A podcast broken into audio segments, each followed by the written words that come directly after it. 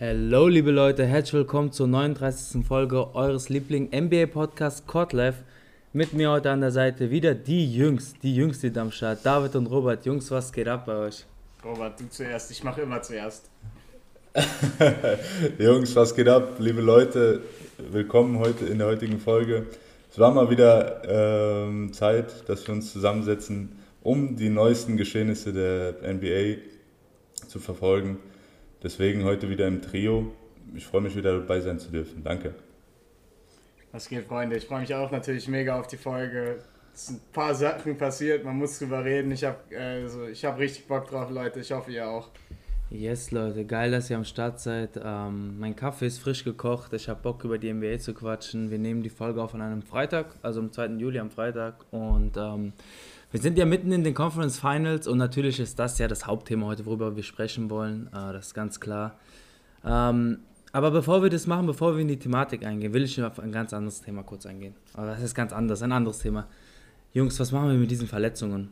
Also sind das wirklich Folgen dieser äh, kompensierten, zusammengequetschten Saison und nach der Bubble oder woran liegt es? Ich es sind eine der verrücktesten und bizarrsten äh, äh, Conference oder Playoffs allgemein mit so vielen Verletzungen, dass ein Spieler wie Trey Young sich auf dem Schiri verletzt am Fuß. Ich meine, das ist ja auch super weird und keine Ahnung. Robert, woran liegt es, dass wir so viele Verletzungen dieses Jahr haben in den Playoffs? Bro, ich finde einfach, also ich kann nicht damit argumentieren oder finde es nicht richtig zu argumentieren damit, dass, dass wir zu viele Spiele in kürzester Zeit haben, sondern dass einfach unglücklich ist. Ja, wie willst du es anders ausdrücken? Das sind alles Ingame-Verletzungen, wo du vielleicht auf einem anderen Fuß landest, wie wir bei Kyrie gesehen haben, oder halt ähm, falsch aufgekommen bist. Das, das killt dich. Ja? Und, aber das hat jeden Basketballer äh, verfolgt seit jeher. Das ist einfach Teil des Sports. Es ist leider Gottes so und man muss damit leben können. Aber nichtsdestotrotz für uns alle, ähm, die, die die NBA schauen, ist umso trauriger, wenn man der Star ausfällt, wie Janis jetzt in, äh, in Game 4. Da denkst du dann auch, Alter, wenn der weg ist, wie soll das Team jetzt weiterzocken? Ja, jetzt als Beispiel. Ja? Oder bei, bei Trey Young genauso wichtig. Oder wie bei Kareem, meiner Meinung nach, äh, wäre Kareem nicht rausgeflogen, ständen jetzt die, äh, die Nets in den Conference Finals. Aber darüber lässt sich ja noch äh, diskutieren. Ähm, gut, ja, nichtsdestotrotz ist halt, es ist halt wie gesagt Unglück. Ich denke nicht, dass es daher kommt, dass so viele Spiele in kürzester Zeit sind. Ich weiß nicht, seid ihr da anderer Meinung? Ja, also ich gebe dir prinzipiell recht, viele dieser Verletzungen sind unglücklich. Ich gucke dir Jans an, du hast ihn als Beispiel genannt, Digga, wenn du da versuchst, den äh, hier Capella zu blocken und dann kommst du blöd auf und also Glück gehabt ist ja wohl kein ACL-Tier gewesen oder irgendwie sowas. Von daher, also schon mal Glück für ihn. Aber ansonsten, man hat vieles gesehen mit diesem wirklich, was du auch gesagt hast, unglücklich aufkommen. Und wenn es mhm. an etwas liegt, dann würde ich auch behaupten, vielleicht eher daran nicht, dass jetzt unbedingt viele Spiele in dieser Saison waren. Das sind die ja gewohnt, aber dass halt die Vorbereitung so gering war. Also die Regenerationsphase zwischen Bubble und nächster Saison war echt krass kurz. Und ich glaube vielleicht viel, dass es damit auch zusammenhängt, dass diese, normalerweise, was sind das, zweieinhalb, drei Monate.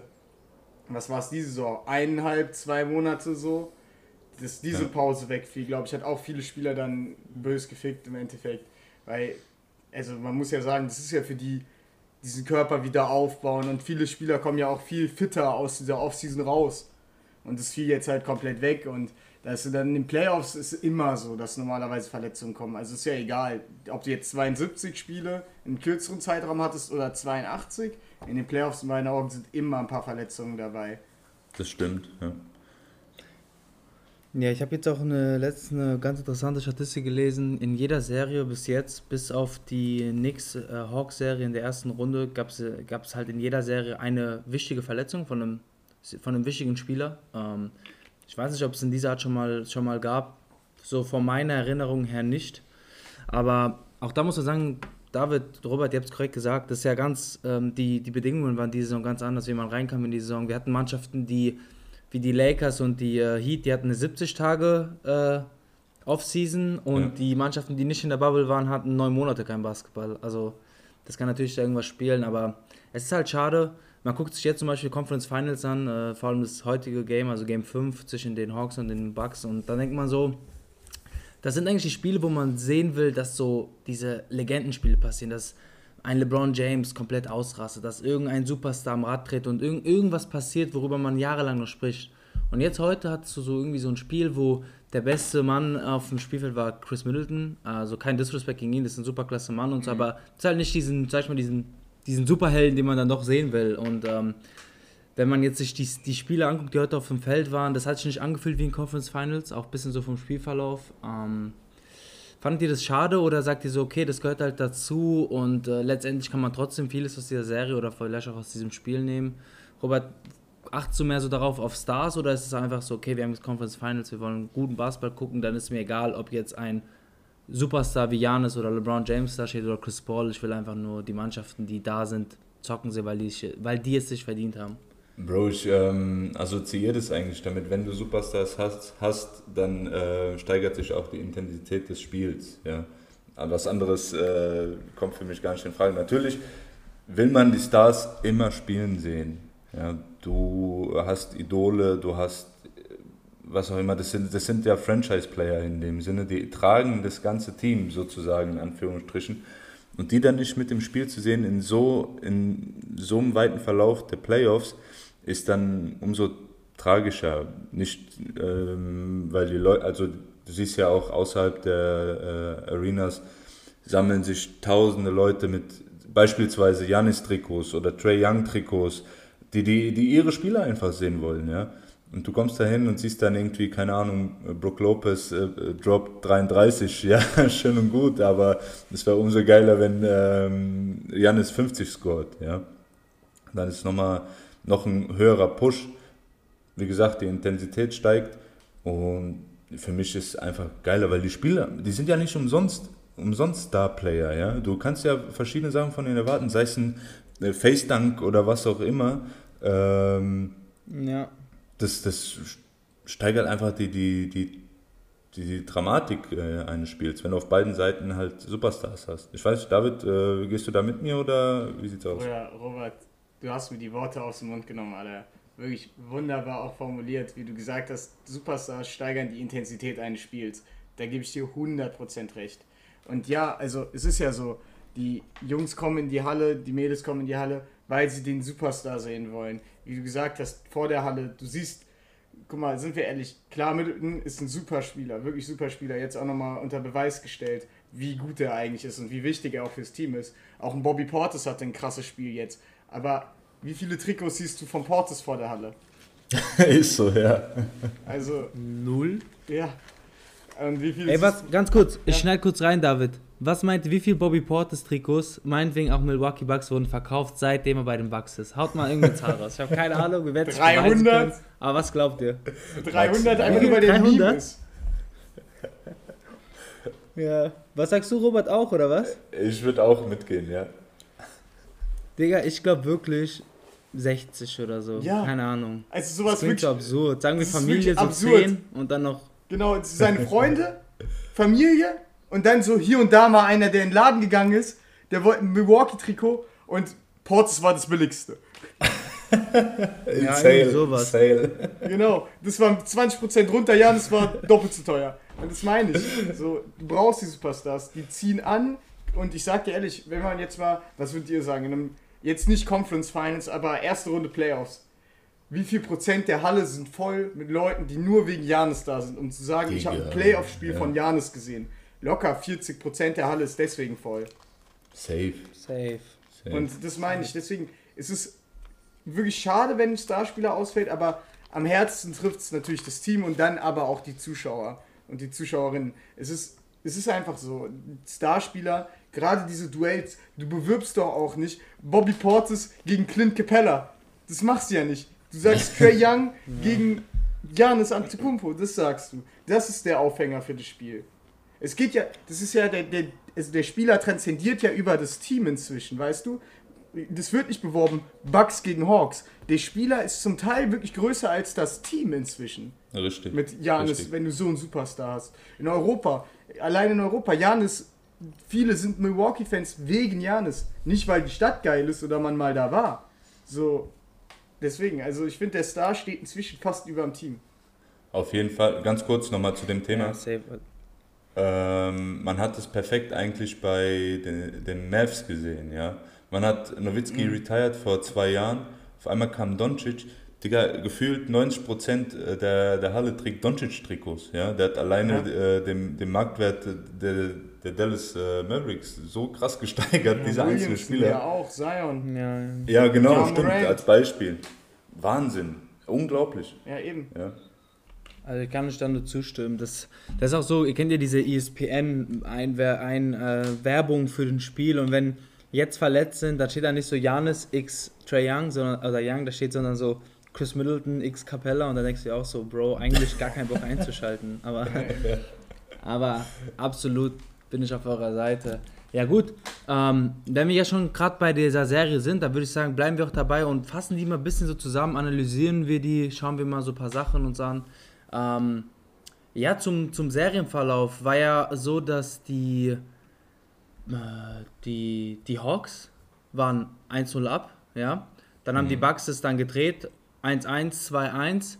Dann war ja die, ähm, beim Game 4 war dann quasi die Verletzung von Janis, aber die Bucks spielten auch nicht gut. Jetzt steht 2-2 und jetzt hatten wir Game 5. Wichtiges Spiel meistens.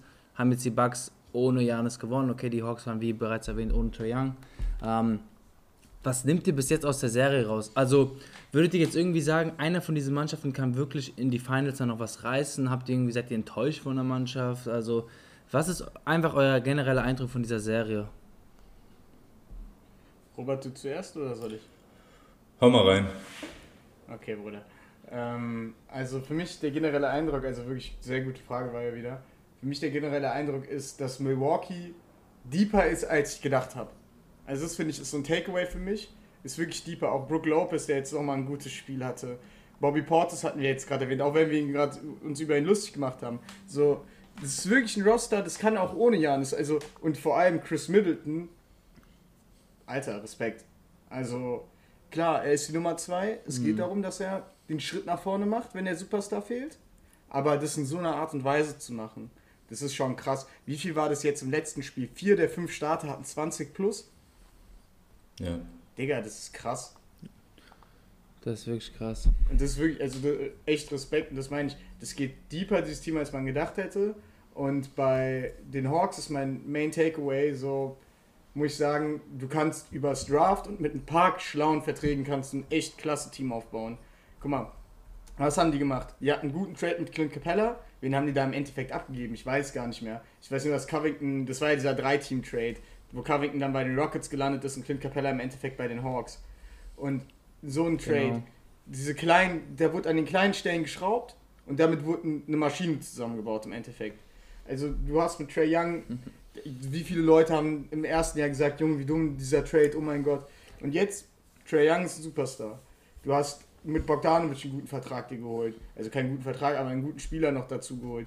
Du hast ähm, Kevin Herter noch, der hier und da mal richtig gute Spiele hat. John Collins, der sp- spielt extrem gut zum Teil. Also ich finde, da siehst du, dass man auch ohne dieses, wir holen jemanden wie jetzt zum Beispiel Drew Holiday über einen Riesentrade, dass du das auch natu also natürlich quasi aufbauen kannst, wenn ihr wisst, was ich meine. So Mhm. einfach durchs Draft und ein paar schlaue Verträge und dann hast du ein sehr gutes Team. Und ich finde, das siehst du ja auch an den Suns, das siehst du jetzt auf der gegenüberliegenden Seite im Osten an den Hawks. Und das ist mein Main Take- Takeaway. Und auf den letzten, um auf den letzten Teil der Frage zu antworten, ja, ich glaube, die Bucks könnten selbst noch in den Finals, auch wenn es schwierig wird gegen die Suns, ich glaube, da werden wir eh nochmal drüber reden, wie die gerade aufgelegt sind, glaube ich, dass die, die Hawks und auch die Bucks, beide Mannschaften, könnten da auf jeden Fall eine sehr kompetitive Serie draus machen. Safe, Bro. Also ich würde dir da auf jeden Fall zustimmen. Ähm, weißt du, deine Frage war ja eingangs auch, dass, ob die sich irgendwie nicht schämen, so weit gekommen zu sein, oder? Habe ich das falsch verstanden? Ähm, also, Ja, also nicht schämen, sondern so. Irgendwie habe ich das Gefühl, da, wir haben halt nicht so irgendwie so eine Mannschaft, wo man sagt, boah, die kommt jetzt aus dem Osten und wir haben jetzt diesen mega Battle in den Finals, wo wo sich die Haare rausreißen, wer die, den Championship gewinnt, sondern wir haben einfach irgendwie so, okay, die Hawks oder die Bucks schleppen sich in die Finals, wer ist fitter, wer überlebt diese Serie ja. und dann hat man halt so eine Mannschaft da stehen, wo man denkt, okay, eigentlich, wenn man ehrlich ist, haben die jetzt nicht verdient, in diesen Finals zu stehen. In einem anderen Jahr wären die niemals in den Finals, so mäßig. Boah, das würde ich nicht so sagen. Irgendwie stehst du ja nicht ohne Grund in den Finals. Wir, mein, wir haben es letztes Jahr auch bei den äh, Heat gesehen. Ja? Dieses Jahr waren die Heat tot, ja, mit gefühlt derselben Mannschaft, außer wer war da weg? Jake Crowder. Ähm, ja, Jake Crowder, jetzt bei den Suns. Ja, und jetzt bei den Suns uns wieder in, in den Finals. Also schafft das ja. mal. ähm, aber nichtsdestotrotz, am Ende des Tages kommt es immer auf Do or Die an. Ja?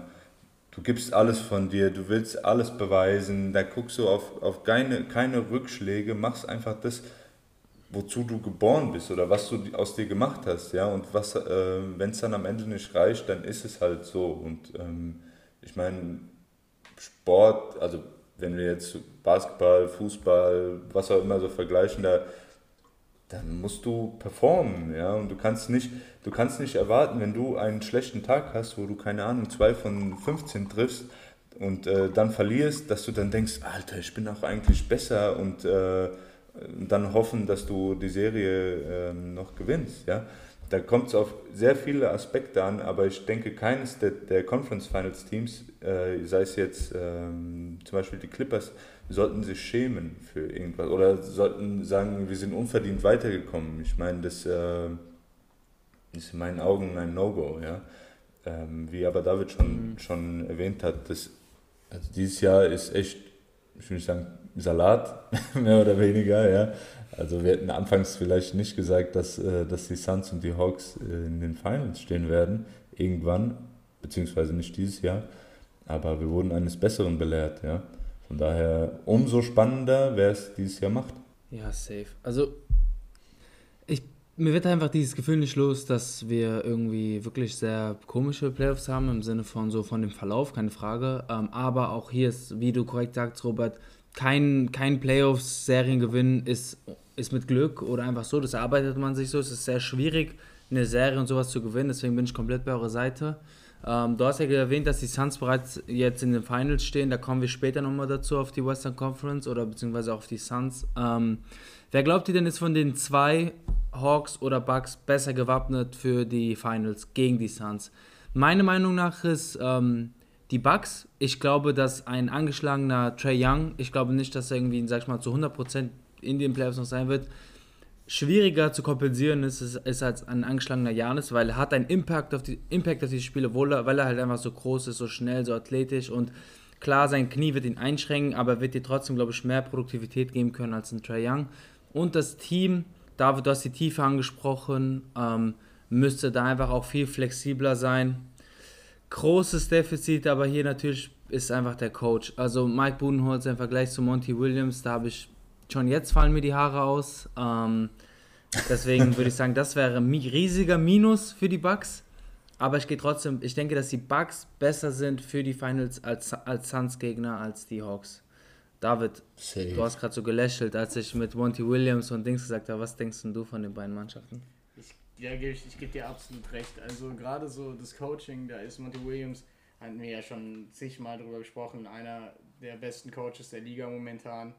Ähm, also der hat dieses Suns-Team so perfekt aufgestellt auch.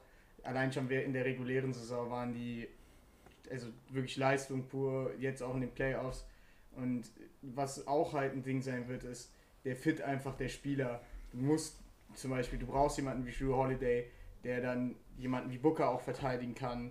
Du brauchst, du brauchst auch einen Janis im Endeffekt, klar, auch wenn er eingeschränkt ist, gibt er dir halt trotzdem auch noch Defensive. Ne? Das Trey Young eingeschränkt bedeutet eingeschränkte Offensive ja. und defensiv ist der eh schon bei Null. Das heißt, du verlierst ja. quasi mehr durch die Einschränkung, als du es bei Janis tust. Das hast du ja richtig gesagt. Und deswegen ist für mich auch, also der, die, die Mannschaft mit den besseren Chancen gegen die Suns dürfte auf jeden Fall auf jeden Fall die Bucks sein. Das Einzige, wo ich mir so ein bisschen Gedanken mache, ist, kann Brook Lopez bei DeAndre Ayton mithalten? Also kann er die Schlagzahl so hochhalten, weil da würde ich eher Capella als besseren Verteidiger sehen, ganz klar. Ähm, aber Brook Über Lopez, Lopez natürlich, der bringt natürlich noch ein paar andere Elemente mit. Der hat noch einen Dreier dazu. Der ist, also der hat ja einen viel massigeren Körper, der kann dann auch im Post sich da richtig reinstellen. Aber ich denke schon insgesamt Meint ihr wirklich? besser gewappnet sein für ein Finals Game gegen die. Capella besserer defensiver Center als äh, Brook Lopez? Ich hätte es anders gesehen Bro, eigentlich. Bro. Ich weiß nicht. Ich finde Lopez, Digga. Ganz also, klar. Also Rim Protection ist Lopez krasser als Capella. Ja, okay, ja, safe, safe, safe, safe. Und ja, dafür, dass er so ein Ochs ist, finde ich, ist er doch beweglich, oder? Ja, der ist nicht so beweglich wie Capella und Capella ist insgesamt ja auch. Also klar, Brook Lopez hatte jetzt ein paar gute Spiele mit den, auch mit dem Rimrunning, also jetzt vor allem das letzte, wo er die, also wo er die Loops angefangen hat und sowas, aber insgesamt ist, also Capella ist athletischer. Capella ja. ist klar offensiv ein bisschen eindimensionaler, aber ich also insgesamt Capella ist einer der besten defensiven Center in der Liga in meinen Augen, ganz klar. Und der ist halt kleiner als Aiden, ne? In dem ja, Sinne. ist ein bisschen klein, das meine ich ja. Also im Post hat auf jeden Fall Lopez die Vorteile. Aber insgesamt ja. ist für mich Capella der bessere Verteidiger. Bruder, Lopez Stelzenbein, Digga. Ja. ja. Äh, Lopez hatte eine krasse Sequenz, muss man dazu erwähnen, gegen Trey Young in Game 3, wo der Switch auf Trey Young kam und das hatte also es hat Lopez übertrieben gut verteidigt, hat glaube ich auch noch den Block rausgeholt, dann im Perimeter in der Ecke links. Das war schon hm. sehr ordentlich, aber insgesamt ist für mich trotzdem Capella der bessere Verteidiger. Man hat aber auch gesehen, ganz kurz nochmal, um, ähm, um diesen Wegfall jetzt von den beiden Stars zu, ähm, also nochmal um darüber zu reden, zum Beispiel, Janis ist nicht da. Brook Lopez haben wir gesehen, droppt gestern 33 Punkte. Wie viele Dunks waren davon? Wie viele Alley-Oops waren, äh, waren ja, in dem Spiel gestern? gestern ja. Ey. Fünf, Ey, das sechs, waren so viele Dunks. Ja. ja, Bro. Und da sieht man halt, da wird es halt schwer für die Hawks. Ne? Also dann suchst du dir ja eine andere Option, wenn dein Starplayer nicht da ist, der dann selbst für sich kre kreiert, hast du dann auf einmal einen Brook Lopez, der schon über die ganze Saison da war, der vielleicht pro Spiel einen äh, Dank hatte, haut auf einmal so Dinge raus, ja, wo du dann auch dachtest, Bro, woran liegt es? Also von denen kann man ja noch was erwarten. Weißt du, was ich meine? In, äh, in dem Sinne. Und ähm, man, hat, man hat klar gesehen, die Hawks haben da richtig, richtig Probleme. Ich hoffe, die, äh, die kriegen das äh, jetzt in Game 7 nochmal auf die Reihe, ähm, den irgendwie unter Kontrolle haben. Äh, Game 6, sorry. Game 6. Ja. Ähm, den noch irgendwie unter Kontrolle zu haben. Aber da sind äh, die Suns auf jeden Fall besser aufgestellt mit Aiden und äh, Saric. Mm, ja gut, na, boah, Saric hat Saric, Land ja. unter gegen äh, Dings. Ja, Saric aber der war in der ähm, Mitte der Saison fand ich ihn eigentlich gut, aber seitdem. Ja, aber der wird ja auch von, der wurde auch von Boogie Cousins dominiert. Und ich würde mal sagen, ja. Lopez ist halt Stand heute besser als Boogie Cousins, auch wenn es weird klingt. Also wenn man so die Namen vergleicht. Aber nee. Und Lopez, finde ich, hat heute richtig gezeigt, warum er dieser Franchise-Spieler der Netz war vor fünf, sechs Jahren ja. und warum er auch ja, der ja, All-Time Leading Scorer der Netz ist, weil der Typ ist so einfach krank, eine Maschine. Er ist echt krank. Der ist eine Maschine. Im, er ist so breit, Digga, der Typ. Und der war so aggressiv heute. Du hast gesehen, wenn er sich wirklich da durchtankt, in Anführungszeichen, jetzt nicht wie ein Sein oder ein Janis, aber wenn er einfach hochgeht oder so den Ball so hat und sich so Platz macht mit seinen Schultern, mhm. Bruder, der macht sich so viel Platz, weil er einfach so stark ist. Und ja. das hat er heute halt komplett ja, ausgenutzt. Berg, und er hatte so viele Danks. Ein richtiger Berg. Der hatte so viele Danks, Digga. Das war echt, Im ersten erste Halbzeit, erste Viertel oder so waren es so viele. Wow. Also, das war echt nice. Ja. Ähm, okay, verstehe. Dann seht ihr also so die Teams vorbereitet, beziehungsweise die Bugs besser vorbereitet. Da bin ich, wie gesagt, ja bei euch. Und ähm, was meint den restliche Verlauf der Serie? Wir haben jetzt in Game 6, ich glaube, das müsste äh, Samstag auf Sonntag sein. Und dann eventuell Game 7, ich sag mal, ich glaube Montag auf Dienstag, Dienstag auf Mittwoch, äh, habe ich jetzt nicht nachgecheckt. Für mich, ich denke, die Serie ist vorbei. Es klingt, denke ich, absurd, vielleicht, weil wir jetzt nochmal zurück nach Atlanta gehen, aber nee, ich glaube, die Bugs machen das jetzt, finishen das. Dann hat Jan ein bisschen mehr Zeit, sich zu regenerieren vor den Finals und hoffentlich ist er dann zurück, Game 1 Finals. Wie seht ihr es? David, fang du mal an. Wieder gebe ich dir recht. Für mich ist die Serie gelaufen. Also wer das Rubber-Match in dem Fall, also Game 6 dann gewinnt, das war, ging jetzt an die Bugs und das war so auch Es war ein echt dominantes Spiel. Die Bucks haben unter Beweis gestellt, wir brauchen Janis nicht, um euch Platz zu machen. Das ist nochmal, also ist ja auch nochmal ein Boost für Selbstbewusstsein bei jedem Spieler. Gerade bei Spielern wie äh, Drew Holiday, Chris Middleton, die dann nochmal, ja, auch Brook Lopez, wir haben jetzt 10 Minuten nur über ihn gesprochen. Also, die sind ready. Wir hatten am Anfang der Serie, hatte ich schon mal betont, die Bucks wollen jetzt endlich dahin, die wollen endlich in die Finals. Die haben diesen Superstar Janis, der hat verlängert, der hat gesagt, ich glaube an dieses Team, das Team glaubt an sich. Mike Budenholzer, ja, kann man sich drüber streiten, wie gut er noch als Coach ist, ist aber auf jeden Fall noch einer der besseren Coaches. Die sind vorbereitet, die sind bis auf Janis fit. Und Janis, wenn er die Regenerationszeit bekommt, ist ja auch nochmal ein zusätzlicher Motivationsfaktor, der mit reinspielen wird. Dann sollte die Serie jetzt, also sollte gegessen sein im nächsten Spiel, ne? Sind wir ehrlich. Das mhm. Ding wird in Atlanta Safe. wahrscheinlich entschieden. Und dann sehe ich die Bucks in den Finals. Safe, also ich gehe da komplett mit dir, David. Äh, Ice Trey kann leider nichts äh, da drehen. Äh, der junge Bursche hat es in die Conference Finals geschafft. Ich denke, das reicht schon für so einen äh, jungen äh, Starplayer. Ähm, zumindest stand jetzt, ja, was zukünftig kommt, äh, lassen wir uns überraschen. Aber die Bucks hauen da rein mit äh, in 6, kommen dann äh, in die Finals gegen die Suns. Da bin ich mir zu 100% sicher. Okay, geile Sache, Jungs. Also dann seid ihr ja quasi alle auf meiner Seite. Ähm, von daher gucken wir mal, wie es weiterentwickelt. Ich bin sehr gespannt. Ich hoffe einfach, dass Janis oder Trey Young, je nachdem wer in den Finals stehen wird, zurück ist, weil das wäre halt einfach würdig eines Finals. Und ansonsten genug geredet über den Osten, gehen wir rüber in den Westen. Ähm, da hatten wir meiner Meinung nach eine sehr spannende Serie, auch wenn sie in, in Six geendet ist. Ähm, ich finde, der Verlauf der Serie und vor allem, wie die Clippers gekämpft haben, ohne ihren Top-Top-Spieler, also ihren Superstar Kawhi Leonard, ähm, richtiger Respekt. Äh, Tyron Lue, überragender Coaching-Job. Äh, Monty Williams, bis auf das Spiel 5, äh, auch ein super Coaching-Job, meiner Meinung nach. Und die Suns stehen jetzt in den Finals. Ähm, Devin Booker ein bisschen angeschlagen, natürlich wegen dieser gebrochenen Nase oder angebrochenen Nase, wie auch immer man das richtig medizinisch äh, ausspricht oder definiert. Ähm, was denkt ihr denn von dieser Serie und von den Finals-Einzug? Weil wie gesagt, ich finde, die Clippers haben es verdient. Meiner Meinung nach, ihr wisst es, Jungs, ich habe oft gesagt, die Clippers kommen in den Finals. Äh, wenn die das sechste Spiel gewonnen hätten, glaube ich, wären die sogar eingezogen. Aber gut, wenn die Chris Paul 41 Dinger ein, äh, reinhaut, dann wird es halt schwierig. Und ähm, man muss auch sagen, Paul George, habt ihr die Statistik gesehen mit den Minuten, dass er irgendwie 120 Minuten mehr gespielt hat als alle anderen im Playoffs? Sind ja sozusagen nochmal vier Spiele mehr. Mhm. Also das ist echt ordentlich. Ich glaube, die zweiten meisten Minuten hat Devin Booker. Also ist echt krass. Zum Ende waren die einfach mhm. erschöpft. Ähm, was nimmt ihr aus der Serie? Was nimmt ihr aus der Clippers-Niederlage? Wie geht es jetzt da weiter? Das sind viele Fragen. Vielleicht Step by Step. Was nimmt ihr zuerst aus der Serie? Robert oder David? Fang du mal an. Was hältst du denn von dieser Serie so? Was, was war dein Eindruck? Also, als erstes, das hast du auch schon erwähnt, Tai Lu, Respekt. Wirklich Respekt Mannschaft sehr gut aufgestellt nach dem Verlust von Kawhi. Paul George hat sich in meinen Augen gänzlich rehabilitiert. Das also es war eine sehr starke Serie insgesamt. Es waren sehr gute Playoffs von ihm.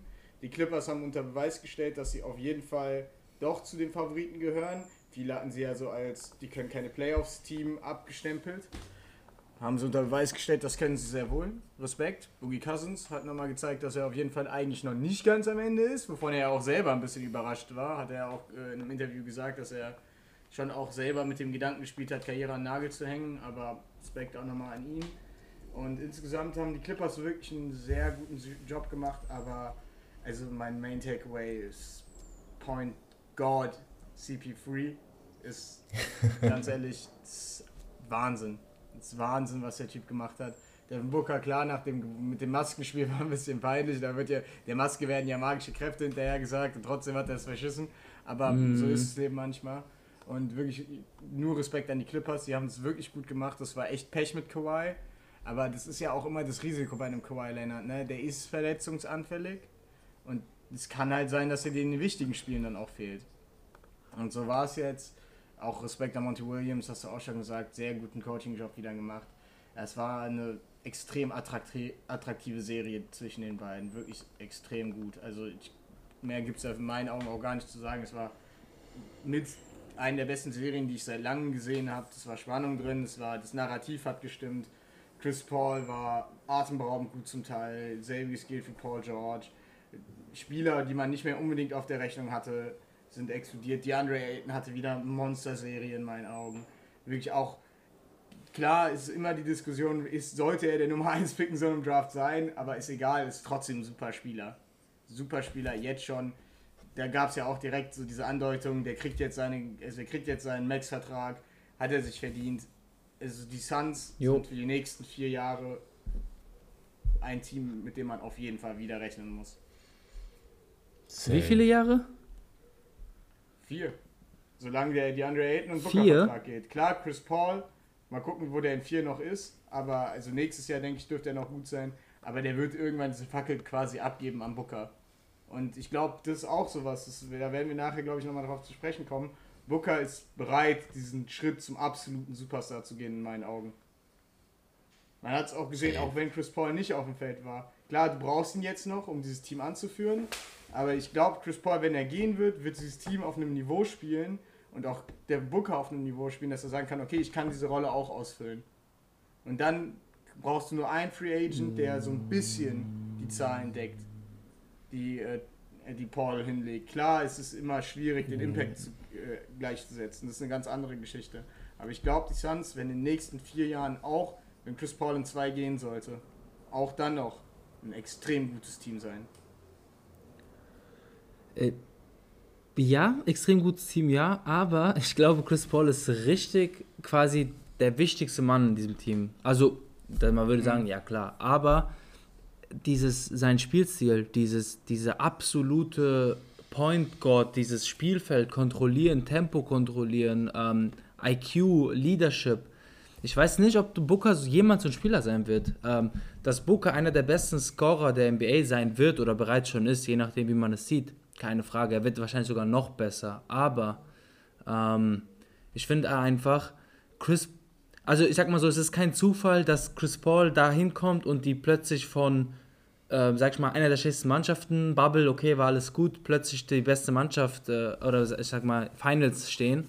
Ähm, von daher glaube ich wirklich, dass wenn Chris Paul halt irgendwann diesen Verschleiß hat, diesen Altersverschleiß, er wird älter oder er wird nicht mehr so gut sein, so produktiv, ja. oder, Entschuldigung, oder er verlässt sogar das Team, dann musst du ihn, weil du hast es mhm. am Ende erwähnt, da muss man irgendwie so einen Zahlenersatz holen. Da brauchst du halt wieder einen richtig guten Point Guard in mhm. dieser Mannschaft und mh, mm, Stand jetzt sehe ich keinen so richtig, wo ich mir denke, der fit passt, aber ich glaube nicht, dass du sagst, so, oh, das Team wird immer jetzt so sein, weil Aiton und Booker dieses Duo bilden. Klar, die werden sich weiterentwickeln, aber ich glaube, du brauchst einfach immer, immer wirst du diesen ballführenden, absoluten Kontrolleur wie ein Chris Paul mhm. benötigen. Das hast du jetzt gesehen, ähm, wie, wie, wie wertvoll das ist, vor allem in so Playoffs-Partien, wenn das Spiel so richtig langsam wird und Chris Paul ist ja so Schneckentempo, Schneckentempo, ein Pick and Roll, Highscreen, dies, das.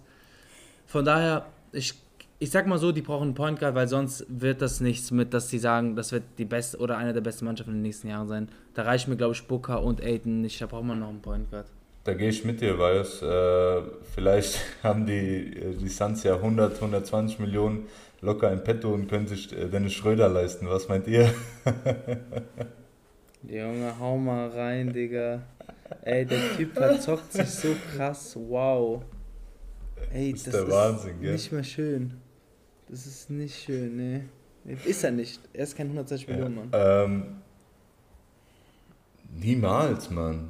Niemals. Also man hat es vielleicht auf, in, in der Saison auf zwei Spielen, in zwei Spielen gesehen, wo er mal übernommen hat, wenigstens ein bisschen. Aber dann dafür direkt 120 Millionen zu erwarten, Bruder, wo, wo lebst du? Auf Mars? Ja, Mann. Schau mal rein. komplett, komplett, wirklich Losgelöst von jeder Realität. Krank. Ganz einfach. Safe. Krank.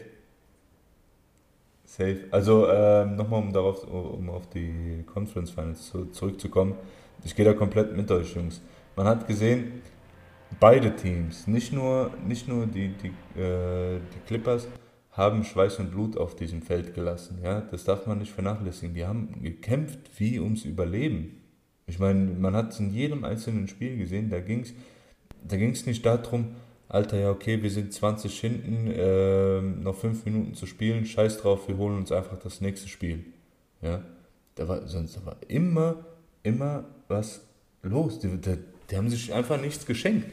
Und wer es dann am Ende gemacht hat, in diesem Fall äh, die Suns, in meinen Augen auch verdient. Das wäre also wär schon ein Skandal irgendwo. Um, ähm, also was heißt Skandal, aber das wäre halt wahnsinnig, wenn es äh, wenn's Playoff P ohne Kawhi geschafft hätte, in die Finals einzuziehen. Also denk, denk mal darüber nach, was für Schlagzeilen das eigentlich wären, wenn der es äh, geschafft hätte, ja. Ähm, aber wie gesagt, da kamen einfach zu viele Faktoren von, von, äh, von der Suns-Mannschaft. Da waren ja, was war da? Da war Jay Crowder, Cameron Payne, äh, Aiton schon erwähnt, Kevin äh, Booker, Chris Paul. Junge, das sind einfach so viele, so viele krasse Spieler, die diese, die diese Playoffs gezeigt haben, was sie eigentlich wirklich drauf haben, ja.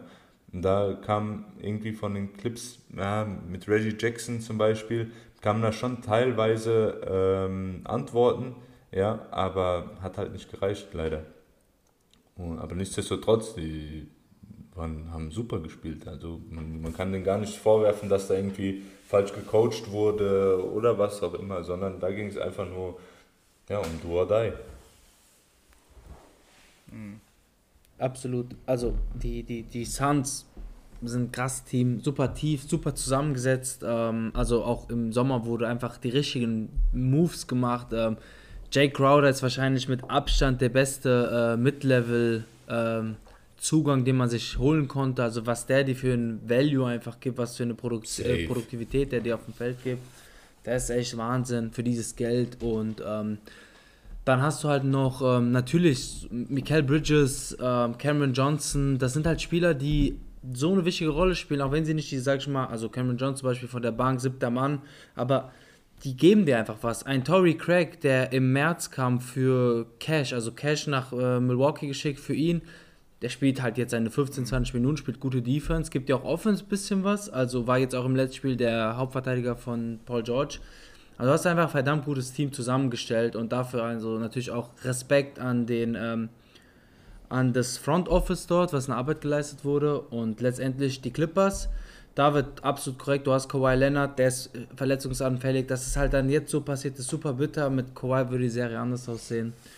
Aber auch dort, Alter, Respekt an Paul George, Respekt an Tyron Lue, Respekt an Reggie Jackson, ähm, einfach an fast jeden an dieser Clippers-Mannschaft. Das wenn man überlegt, letztes Jahr waren es quasi die Hunde, die, die so gesagt haben, sind die Loser, Loser-Mentalität, äh, Meltdown komplett. Und jetzt sind die quasi, mhm. die Clippers stehen stellvertretend für dieses Never Give Up, Weiterkämpfen, ähm, Dog-Mentalität. Ähm, also es ist echt unfassbar. Keine Ahnung, ob es an Tyron Lue liegt, ob es selber an die liegt, weil die sagen, ey, wir haben uns so blamiert, wir müssen jetzt unser Arsch aufreißen. Also krasser Turnaround, krasser, krasser Turnaround. Auch da glaube ich, Faktoren wie, dass ein Lou Williams weg ist, dass ein Montrezl Harrell weg ist. Ich glaube, unterm Strich hilft es auch weiter, weil die Spieler waren einfach. Also Lou Williams sieht man jetzt bei den Hawks gut, aber ein Montrezl Harrell ist einfach kein Playoff-Spieler und der ist auch irgendwie ein bisschen toxisch immer, habe ich das Gefühl. Deswegen ist glaube ich gut, dass so ein Spieler da einfach raus ist. Ähm, was ich, auf was ich noch kurz hinaus wollte, ist, man hat bei Reggie Jackson auch diese, also nach dem, nach dem Game 6, wo die dann, wo die Clippers dann raus äh, waren, hat mir der Typ leid getan. Im Interview weint er wie, wie ein kleines Kind, ja, also das tut einem im Herzen weh, wenn es dir, wenn es dir nicht egal ist als Spieler. Weißt du, weil gefühlt, keine Ahnung, kriegst du 10 Millionen im Jahr und Bro, ich würde auch für 10 Millionen irgendwie deren Unterhosen waschen gehen, ist mir scheiß, scheißegal, ja. Also da geht es mir, äh, es gibt ja diese Spieler, wo es halt nur ums Geld geht, mehr oder weniger. Aber wenn du dann Emotionen zeigst, vor laufender Kamera, dann, dann merkst du schon, was da los ist, ja. Der Typ war auch krass in der Serie, der hat gezeigt, was er drauf hat. Ähm, aber wie gesagt, leider nicht gereicht, ja. Absolut. Und wie geht es jetzt weiter mit der Clippers Zukunft? Also ich glaube ja, du hast, also Kawhi Leonard ist jetzt, glaube ich, Restricted Free Agent. Du hast einen ähm, Reggie Jackson, bei dem eine Entscheidung gefallen wird. Ähm, erste Frage, was denkt ihr, wie, in, welchen, in welchem Bereich sollte ein Reggie Jackson verdienen? Ich finde, er hat, sein, er hat bewiesen, dass er ein produktiver Spieler sein kann. Er hat mich selber sehr überzeugt. Ich höre so die Zahl so rum, Kyle Kuzma Geld. Kyle Kuzma, glaube ich, verdient 10 bis 12 Millionen. Ich glaube, 10 Millionen verdient er momentan. Also ich glaube irgendwie so, ich sag mal, vier Jahre, 40 Millionen. Seht ihr das in dem Dings oder kann er auch Genau. irgendwo mehr Geld verlangen? Beziehungsweise kann er bei einem Team wie Orlando Magic funktionieren? Oder liegt es einfach nur, weil er bei den Clippers ist, in diesem Team, in diesem System? Denkt ihr zum Beispiel, er könnte jetzt der Starting Pointer bei den Magic sein und dort würde er mit Mo Wagner alles rasieren. David, was hältst du davon? Ich glaube, Reggie Jackson sollte bleiben auf jeden Fall. Und äh, ja, ich denke auch in dieser 12 Millionen, in dieser 12 Millionen äh, Gegend finde ich es gut. Das ist ein guter Vertrag. Ich äh, gucke gerade bei Kai Kuzma, wollte ich kurz nachgucken. Äh, ja, drei Jahre, 40 Millionen sind es bei ihm, also was sind das, 13,33? Genau, genau die Range Genau. in meinen Augen für Reggie Jackson. Kann produktiv sein, Genau. das Problem ist halt immer bei diesen Verträgen, ne, die sind gut an sich, aber wenn Spieler dann in so einen Slump gerät, wie jetzt Kai Kuzma, dann ist es schnell sowas, wo man sagt, pff, das sind 3, 4, 5 Millionen zu viel. Aber die Clippers sind in der Situation, die haben keine Draft-Picks. Die müssen so Leute an sich binden, ganz klar in meinen Augen. Also die müssen sagen, hey, wir haben einen Spieler identifiziert, der passt in unser Spielsystem. Den müssen wir nicht draften, weil wir haben eh keine Picks. Der muss ihn festbinden, Digga. Du musst den irgendwo, Junge, du musst ihn an eine Säule binden in diesem Stadion, weil am Ende bleibt nur noch Paul George, weil Kawhi, haben wir schon mal drüber gesprochen, kann keiner in den Kopf gucken, ob der sein, ob der diese Player-Option dann wirklich zieht oder nicht. Das kannst, das wirklich kannst du bis zu der Minute, wo er es bekannt gibt, nicht erahnen. Es ist unmöglich. Der Typ, also der hat ja nicht mal eine Mimik oder sowas. Den fragst du, willst du es machen? Keine Ahnung. Nee. Und der weiß wahrscheinlich selber nicht. Deswegen, du musst diese Menschen wie Reggie Jackson irgendwo an diesem Stadion festketten. Mhm. Was sagt dein Gefühl wegen Kawhi Leonard? Bleibt oder bleibt er nicht? Ich glaube schon, Ich dass glaub, er er bleibt. bleibt nicht. Irgendwo, Ich ja. Oh, also einer sagt, er bleibt, der andere sagt, er bleibt nicht. Okay, ähm, warum bleibt er denn? Bro, weil ich glaube, dass, dass die Clips noch ein bisschen nachziehen und ähm, nochmal ein paar Spieler reinholen, ähm, die so mittelmäßig sind. Gut, äh, George und äh, Kawhi bleiben dann die Starplayer, wie schon gehabt. Und ähm, was dann noch kommt, pff, ich wüsste jetzt aber auch nicht. Die brauchen einfach einen Point Guard in meinen Augen, oder? Also einen richtig geilen Starting Point Guard.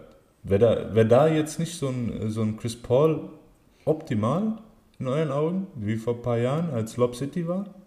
Keine, also keine Frage, wer jetzt dagegen argumentiert, vor allem nach dem Finals-Einzug von Chris Paul, wäre ja wahnsinnig. Wir haben ja auch oft debattiert darüber, dass ein Kyle Lowry absolut Gold wert in dieser Mannschaft gewesen wäre. Ähm, man, stimmt. Aber Robert, ja, man richtig. hat einfach nicht viele Möglichkeiten, als Clippers Bewegungen zu machen. Äh, David, du hast korrekt gesagt, deswegen musst du Spieler wie Ray Jackson halten. Du wirst mit diesen Piecen, Pieces, die du hast und mit den nicht vorhandenen Draftpicks, kannst du eigentlich kaum was bewegen. Ähm, von daher, äh, David, du sagtest, äh, Kawhi Leonard bleibt nicht. Was sagt dir denn Gefühl? Und andere Frage, wohin geht er denn? Also ich kann mir den irgendwie momentan nichts irgendwo vorstellen. Okay, also erstmal zu dem Grund, warum ich das Gefühl habe, ist, das hatten wir gerade gesprochen. Das ist Clippers ist eine Einbahnstraße. Das geht nur so lang gut, wie Kawhi und Paul George fit sind. Paul George ist verletzungsanfällig, geht jetzt auf was 31, 32 zu und hat noch diese vier Jahres Vertragsverlängerung. Also er ist noch Minimum vier Jahre lang dort. Die Bewegungsfreiheit der Clippers ist minimal. Deswegen, wie gesagt, musst du Leute Reggie Jackson anketten in diesem Stadion. Du musst die Leute, Digga, du musstest so Leute wie Marcus, Max Morris für viel zu viel Geld verlängern, weil du keine Optionen hast. Du musst, du hast ja diese Bird Rights, deswegen kannst du bei denen ein bisschen übers Cap Ja. Space gehen.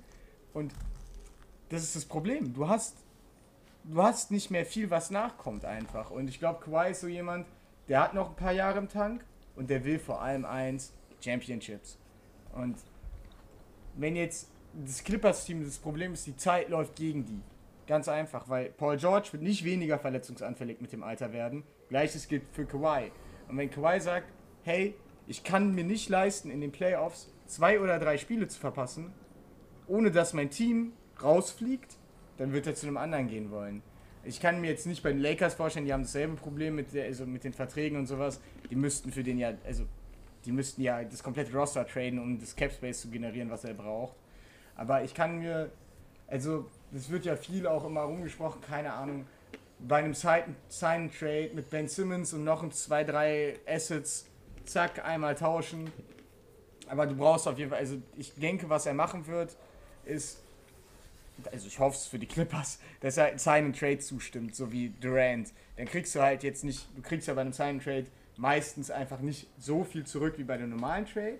Siehe Durant gegen äh, Durant gegen hier den Point Guard Dilo. Äh, Dilo. Aber zumindest du kriegst was zurück, was dir in Zukunft helfen kann. Und ich glaube, das wird er vielleicht machen. Ja. Das ist mein so, aber wohin, keine Ahnung. Ja, ich sehe, David, du hast korrekte Sachen angesprochen. Ähm, aber weil Kawhi, ich glaube, Kawhi ist richtig wichtig, seine Marke und er liebt es ja in San Diego zu leben. Ähm, von daher sagt mein Gefühl, der hat jetzt die Mannschaft gesehen, hat gesagt, okay, ähm, ich kann mit diesen Sachen was anfangen, weil der ist ja, sag ich mal, von selber muss er ja auch sagen, okay, ich muss fit sein, dann geht hier was. Äh, wenn das Team bleibt mit mir, mit dem Coach, kann mir was bewegen. Von daher sagt mein Gefühl, er bleibt. Er wird dann nochmal ordentlich Geld machen und so in LA wird er bleiben und gut ist, weil wenn du so überlegst, David, der hat, ähm, wie sagt man, wie heißt es, der hat alles in Bewegung gesetzt, damit er letztendlich in LA landet. Also auch dieses ganze, Digga, der hat als Finals MVP eine Championship-Mannschaft verlassen. Das gab es noch nie. Der holt einfach ja. Meisterschaft und sagt, Hadi, Hadi, ich habe keinen Bock auf Toronto, ich gehe nach LA. Ich kann mir einfach nicht vorstellen, dass er sagt jetzt so, ich kann mir nicht vorstellen, dass er jetzt sagt so, scheiß drauf, ich gehe jetzt nach Oklahoma City oder äh, nein, natürlich, keine Ahnung, nach New York oder so. Das kann ich mir einfach nicht vorstellen. ähm, ja. Von daher glaube ich, er bleibt. Okay. Eine letzte abschließende Frage zu der Serie und dann habe ich noch eine andere. Und zwar, was machen die Suns? Ähm, sind die ready für die Finals? Und ähm, also sind ja verdient in den Finals. Ich glaube, da sind wir uns irgendwo sicher. Sie sind bereit, denkt, es wird eine geile, kompetitive Finals-Serie oder weil wir, wie vorhin gesprochen haben, mit dem Osten, habt ihr irgendwie das gleiche Gefühl, dass die Suns da einen Vorteil haben und deswegen ein bisschen einfacher hätten in den Finals? Äh, Robert, fang du mal an, was glaubst du denn? Also haben die Suns einen einfachen Weg zur Meisterschaft jetzt? Bro, ich, ähm, du weißt ja, ich bin so eingestellt, ich rede sehr gerne von Sweep. Ja, aber in dem Fall, glaube ich, ist es ein bisschen, ähm, bisschen zu risky zu sagen, dass sie die, dass sie die Bucks oder die Hawks zerreißen werden, wer danach in, in den Finals gegen die steht. In meinen Augen sind die Suns einfach locked. Ja? Ich kenne kein, kein Team auf der anderen Seite, der, äh, die ein besseres Mindset haben als die Suns jetzt momentan. Ja? Die sind schon seit, seit Beginn an der, der Playoffs, sind die ein Team, egal mit Chris Paul oder nicht, die geben einfach alles von sich. Ja? Die, die sind da nicht so, eine, so ein Team, die sagen, ja, okay, wir heulen jetzt rum, weil unser Starplayer ist nicht da und hier und da.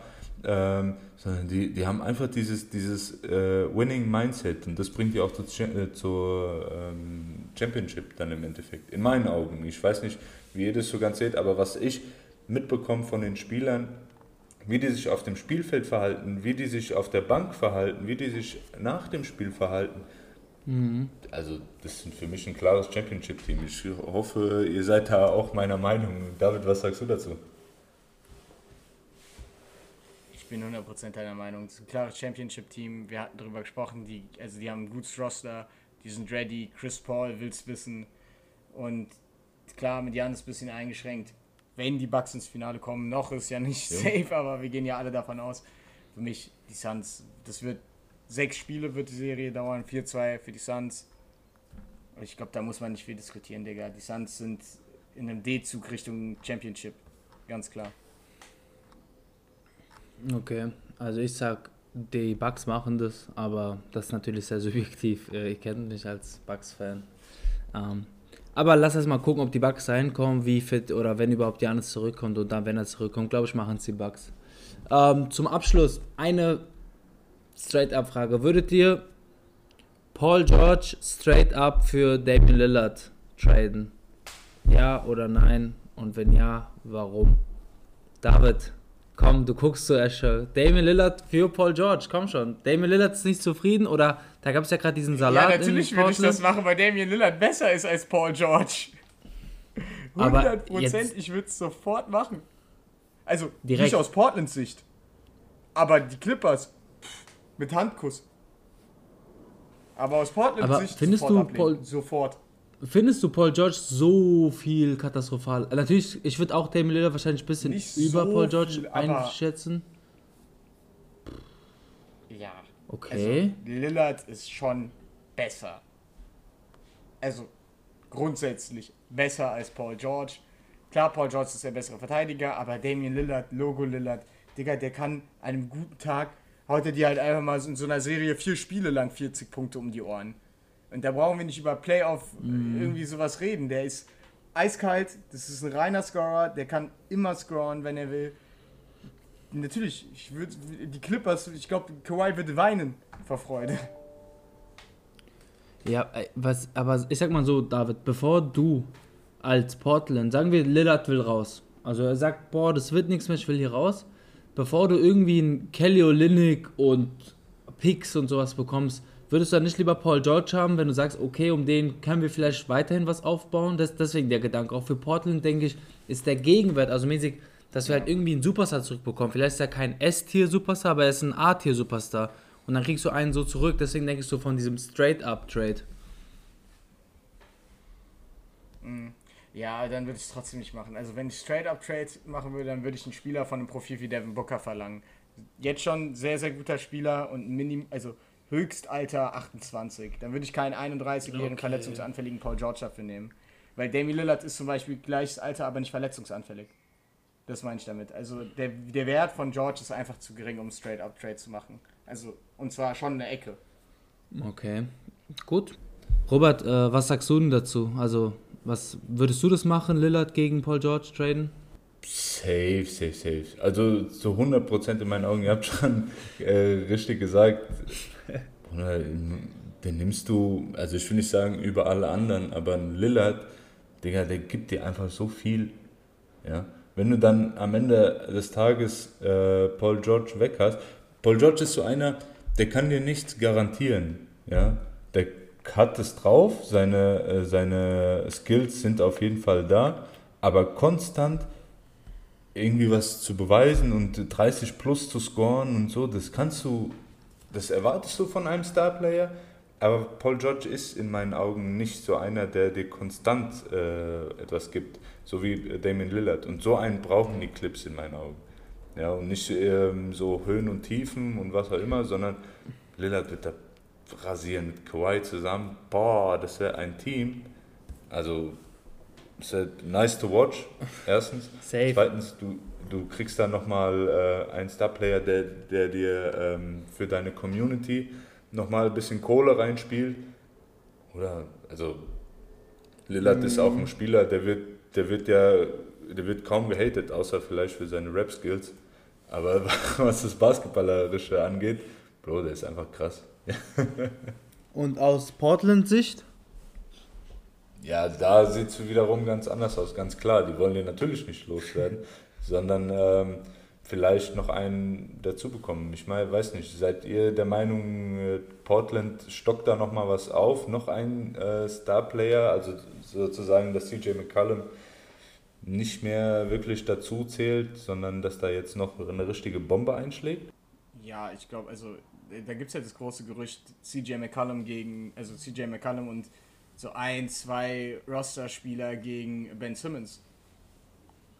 Ich kann mich vorstellen, sowas in Ja. die Richtung wird Portland jetzt versuchen, ein Trade um McCollum, ein Trade-Paket um McCollum herum aufzubauen. Zu sagen, ey, jeder Superstar, der irgendwie Mhm. available ist, wollte McCollum und ein, zwei Spieler von uns haben. Und wir machen's. Sofort selbst. äh, Nurkic hat ja schon gesagt, dass er äh, sich aus Portland verpisst, wenn Ja. äh, Dings gehen sollte, wenn Lillard gehen sollte. Und das zählt wahrscheinlich für den Rest des Teams auch. Also Portland ist jetzt nicht, hat jetzt nicht die größte Anziehungskraft als Mannschaft. Also die spielen ja wirklich furchtbaren Basketball zum Teil Mhm. außerhalb von Lillard. Deswegen, die werden da alle Hebel Ja. in Bewegung setzen, bevor Lillard geht. Safe. Es stand ja auch nochmal im Raum, dass, äh, also beziehungsweise waren da einige Memes, dass LeBron äh, Lillard zu sich ruft nach, nach LA, was aber, aber glaube ich nicht passiert. Ja. Also laut Gerüchten kam da ja noch nichts zu Ohren, außer ein paar Scherze. Ja, wäre auf jeden Fall schwierig, so einen Trade zu machen. Also von nach äh, LA, da gibt es, glaube ich, keinen Gegenwert. Aber gut, Leute, ich bedanke mich ähm, an alle Zuhörer. Es war eine schöne Zeit, die wir zusammen verbracht haben. Ähm, ich würde sagen, wir sind raus. Stay tuned für die nächste Folge. Wir werden bald, denke ich mal, so die Finals irgendwie so previewen und gucken, was wir darauf erwarten. Wir sind am, am Montag sind wir vielleicht bei einem, beim NBA Fan Podcast zu Gast oder Sonntagabend. Da sind wir noch gerade äh, an Termin ausmachen. Und ansonsten, es hat mir viel Spaß gemacht. Ich bin Virus, ich bin raus. Bye, bye. Mir hat es auch wieder viel Spaß gemacht, Leute. Danke fürs Zuhören. Bis zur nächsten Folge. Leute, haut rein. Vielen Dank.